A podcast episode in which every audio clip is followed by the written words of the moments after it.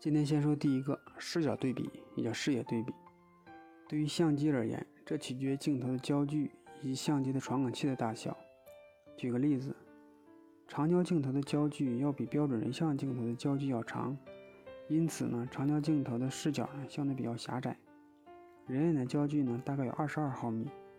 我们人眼的视网膜啊是弯曲的，周边的感光细胞呢比中心的要少，黄斑区的感光细胞是最多的。我们认为的场景啊，其实是双眼重合的一个场景，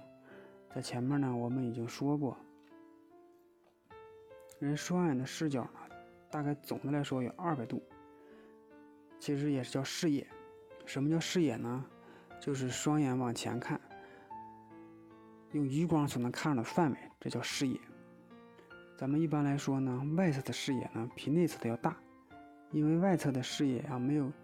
阻挡。内侧的视野呢，可能有鼻梁的一个遮挡，所以说内侧视野比较小。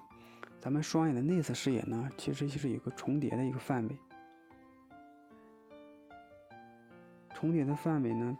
这个大概看的范围大概有一百二十度。由于物种的进化呢，我们周边的视觉呀，只对运动的物体和大型的物体有感觉。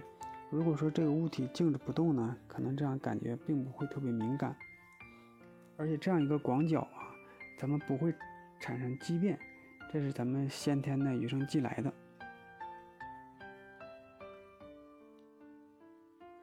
咱们中心的视野啊，大概是六十度这个范围之内的视野啊，其实是最敏感的，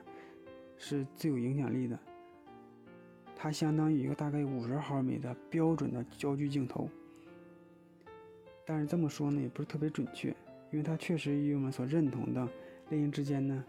有一定的区别，只能说是相对来说最佳的一个平衡。